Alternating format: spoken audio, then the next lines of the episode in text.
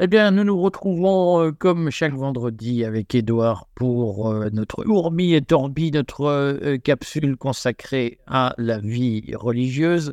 On va faire, va tenir le programme. Nous allons parler de la doctrine sociale de l'Église. et je vais rapidement lâcher Édouard. On va pas déborder aujourd'hui parce qu'il doit suivre le, la décision de la Cour internationale de justice euh, dans l'affaire Afrique du Sud contre Israël, suivez l'article qu'il nous écrira dans la foulée. Euh, on parle doctrine sociale de l'Église, euh, Edouard Oui, alors on, avait évoqué ça la, dernière fois puisque nous avions parlé des, encycliques, la grande encyclique du début des années 1890, Rerum Novarum en latin, qui est l'encyclique de Léon XIII, celle de Pie XI euh, en 1931 euh, pour le 40e anniversaire et celle de Jean-Paul II, Jean-Paul II pour le centième anniversaire, Centesimus Annus en, latin, qui, fait le, qui, fait le pont. depuis, il y a eu en, en 2000, en l'an 2000, pour, le, en fait, pour commencer le nouveau millénaire, euh, ce qu'on appelle, euh, c'est toujours un mot latin, mais l'Église parle latin, euh, un compendium de la doctrine sociale de l'Église. Ça se dit maintenant en anglais aussi, le compendium. Voilà, voilà, mais la, moitié des mots, des mots anglais viennent du latin, c'est pour ça. et le document, je le recommande, on pourra indiquer le lien d'ailleurs sur la, en bas de la vidéo. c'est un document qu'on trouve très facilement sur le site euh, officiel du Saint-Siège, du Vatican, et euh, c'est une, euh, c'est un exposé. en, alors sur Internet, ça doit faire à peu près une, centaine de pages. c'est un, c'est un exposé de la doctrine sociale de l'Église. Donc, compendium, c'est, on va dire ça, un survol, comme on dit, un survey. C'est un, résumé, une synthèse de la doctrine sociale de l'Église telle qu'elle est applicable aujourd'hui. Alors, ce qui est extrêmement intéressant, et, ça rejoint notre discussion de la dernière fois euh, sur liberté et, euh, doctrine de l'Église, euh, nous avions mis en scène ce, débat réel entre, entre Milley et, le pape François, les deux Argentins qui finalement ont une vision très opposée de la société. Et j'avais dit, bah, est-ce que Milley est si éloigné que ça du catholicisme euh, quel est le plus éloigné des deux? D'une certaine manière, euh, c'était bien sûr une provocation euh, vis-à-vis du très Saint-Père. et ce qui est intéressant dans la structuration du document, c'est qu'on part de, des droits de la personne, ensuite on parle de la famille, ensuite on parle de l'entreprise, ensuite seulement on parle de l'État, et après ça, de la question des relations internationales. Et de ce point de vue, euh, la, pensée de l'Église a, été constante euh, depuis 20 siècles. Elle est bien sûr enracinée dans une certaine philosophie euh, grecque et, romaine, grecque et latine, avec en particulier ce qu'on sous-estime toujours l'importance de, des textes de Cicéron sur la personne, la, liberté, la, vie en société et le bien commun. Euh, et euh, euh, de ce point de vue-là, donc, on est dans une réflexion qui devrait nous être à nous, amis de, des libertés, de la défense des libertés, très familière. et en tout cas, on est à l'opposé de tous ceux qui disent que finalement, pour être un bon chrétien, il faudrait être un bon socialiste, puisque le socialisme met l'État très tôt, voire au début de la construction de la société, et c'est incompatible avec ce que dit la doctrine euh, catholique de ce point de vue-là, et le, christianisme d'ailleurs en général. Euh, concrètement, quand tu parles de la personne, quand la doctrine sociale de l'Église parle de la personne qui est, je vais un peu anticiper, mais qui est un peu le fondement de l'économie dans, dans, la vision catholique, la personne, c'est quoi? Ça représente quoi? Alors, c'est plus que l'individu, au sens on va dire, classique d'une certaine philosophie occidentale. Euh, la, personne, c'est un individu, mais en relation.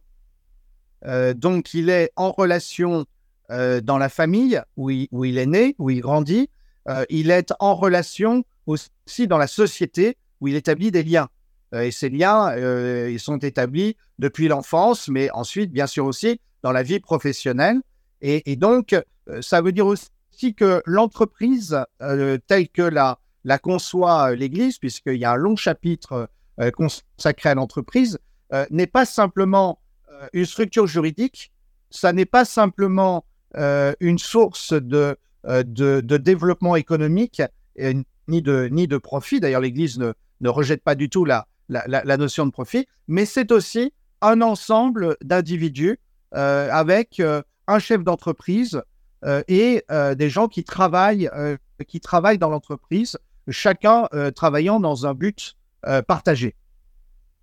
si je peux rebondir un peu comme sur cette notion de personne, moi j'avais compris que la personne, effectivement, c'est une espèce d'individu sublimé par la foi. C'est-à-dire que j'avais quand même compris que dans la doctrine sociale de l'Église, il y a bien l'idée que la société n'est pas composée d'individus, mais de gens qui poursuivent un but, une téléologie, comme disent les pédants, une visée intentionnelle qui est de construire un peu sur Terre quelque chose qui ressemble à, une Jérusalem terrestre. C'est-à-dire qu'il y a bien l'idée, mais j'avais compris, qu'il doit y avoir une espèce d'harmonie sociale, que l'harmonie sociale ne peut fonctionner qu'avec des individus redressés par un certain nombre de valeurs, en tout cas. Alors, il, il me semble que c'est c'est pas faux, mais c'est un raccourci.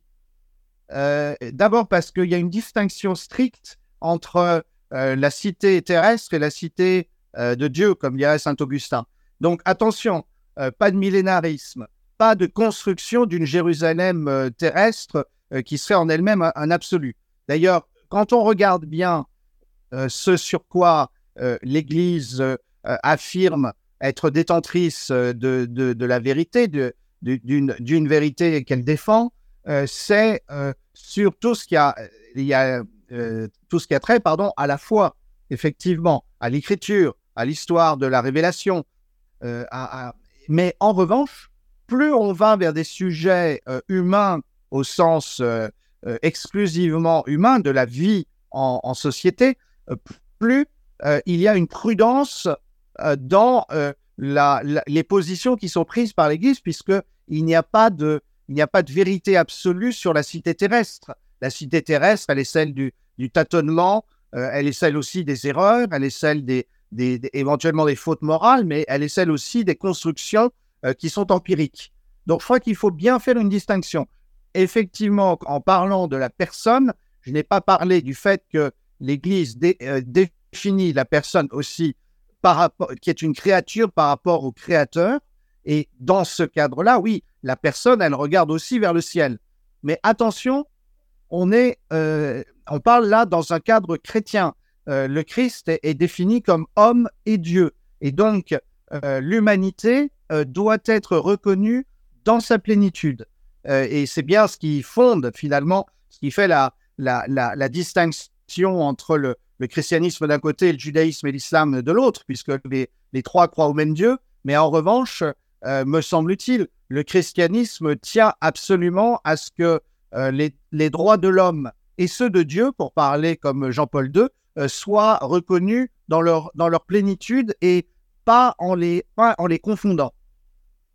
Alors, dans, dans, cet ensemble, puisque les droits de l'homme, si tu me permets, le même pape Léon XIII qui a rédigé, je, dois te la faire, parce que le pape mhm. qui a rédigé Rome Novarum a aussi fait une, une, encyclique quelques années avant qui s'appelait Humanum Genus, où il explique que les droits de l'homme sont une invention luciférienne. Donc, l'Église a une vision de la personne qui n'est pas exactement euh, celle de, de l'homme au sens euh, où, les non, les gentils, on va dire ça comme ça, pensent l'homme. Mais il y, avait quand même euh, un attachement chez Léon XIII à une vision très verticale de la société et à un, ordonnancement. Il ne s'agissait quand même pas de laisser, de laisser faire les communistes ni les, républicains, encore moins les francs-maçons considérés comme les, porteurs de, messages diaboliques. Alors, euh, objection, objection, votre honneur. Euh, c'est Léon XIII qui demande aux catholiques français de se rallier à la République c'est le fameux ralliement de 1893, ce qui n'a pas plu d'ailleurs à tous les catholiques français. Mais non. Il n'est toujours pas à tous les catholiques français si j'en juge au nombre de messages que nous recevons, de commentaires expliquant que la République est une invention des francs-maçons et que tout allait bien mieux avec l'Ancien Régime et la monarchie de Oui, bah, oh, ça fait combien? Ça fait, ça fait 2%, mais, mais, euh, le catholicisme français, mais c'est peut-être le plus, le plus brillant. Euh, non, mais alors, il y a, il y a sur, sur cette notion de droit de l'homme, il y a euh, un, il y a beaucoup de paradoxes. Il y a un affrontement très dur entre euh, l'Église catholique et euh, les héritiers de la Révolution française à cause euh, de la constitution civile du clergé, des persécutions contre les, chrétiens pendant la, Révolution. Donc effectivement, Léon XIII écrit encore dans, cet esprit-là, et ce à, quoi il en a, c'est pas les droits de l'homme en soi, c'est les droits de l'homme tels que les avait conçus la, la Révolution française. Euh, la clarification, d'ailleurs, se fait très bien après euh, les, deux guerres mondiales et dans le cadre de la lutte contre les totalitarismes, euh, puisque là, on découvre qu'en fait, tout le monde peut parler le même langage et Jean-Paul II explique bien que pourvu que l'homme ne soit pas privé de son aspiration religieuse, les droits de l'homme sont tout à fait, non seulement tout à fait acceptables par l'Église, mais même qu'elle contribue à les défendre. et, que que c'est une de, même si elle n'est pas une organisation politique, mais elle, doit les rappeler aux gouvernants euh, parce que ce sont les droits de la personne.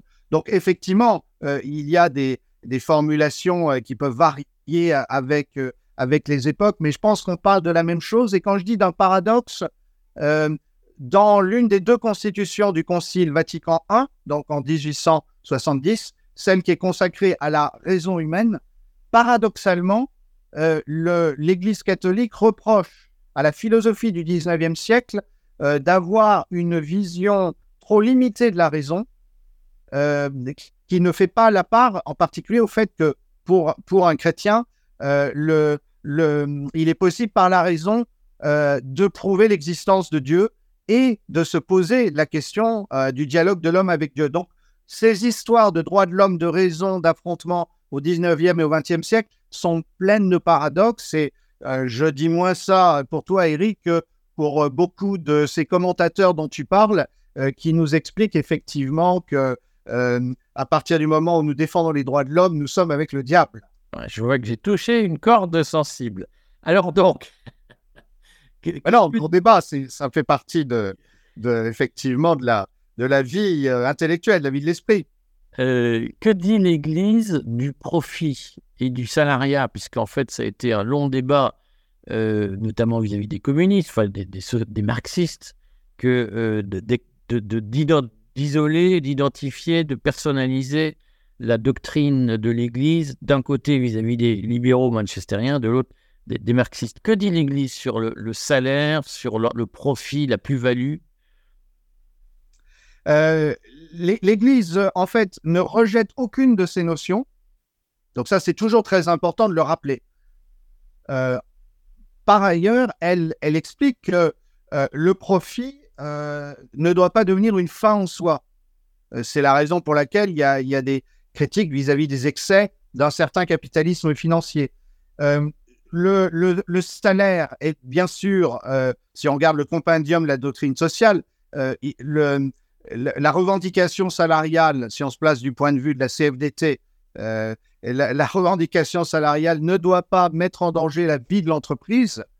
Pour autant, euh, euh, un patron qui aurait la possibilité de, contribuer au bien-être de ses salariés sans mettre en danger la vie de l'entreprise et ne le ferait pas pour, pour, des, pour de mauvaises raisons, à ce moment-là, serait éventuellement critiquable. Mais en sachant Attention que euh, l'Église n'a aucunement eu l'intention, à aucune époque, de se mêler, de dire au patron, euh, vous faites mal votre travail. La seule question est toujours une question personnelle et une question éthique.